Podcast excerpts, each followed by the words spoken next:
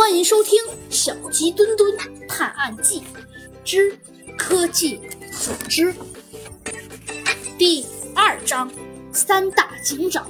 可就在这时啊，一阵震天动地的虎啸传来，还夹杂着一丝尖锐的鹰叫。天空中啊，猛然出现了一道黑影。那道黑影啊，猛然展开了它那长达七米的巨型翅膀。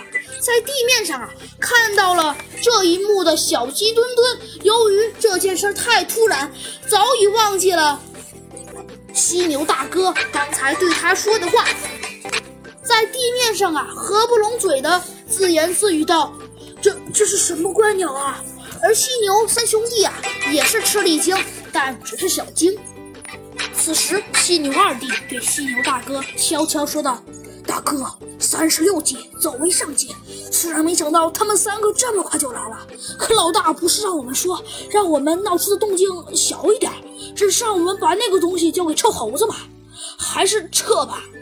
犀牛大哥呀，一听这话，想了想，嗯，也对于是啊，他对面前的小鸡墩墩说道：“小飞机，哼，今天算你命大，把这个交给你那只臭猴子。”说着呀，只见犀牛大哥猛地给小鸡墩墩扔来了一个一个小信封，继续说道：“小飞机和另外那三个笨蛋，还有臭猴子，嘿嘿，我们来日方长，总有一天会再见的。”哇哈哈哈哈！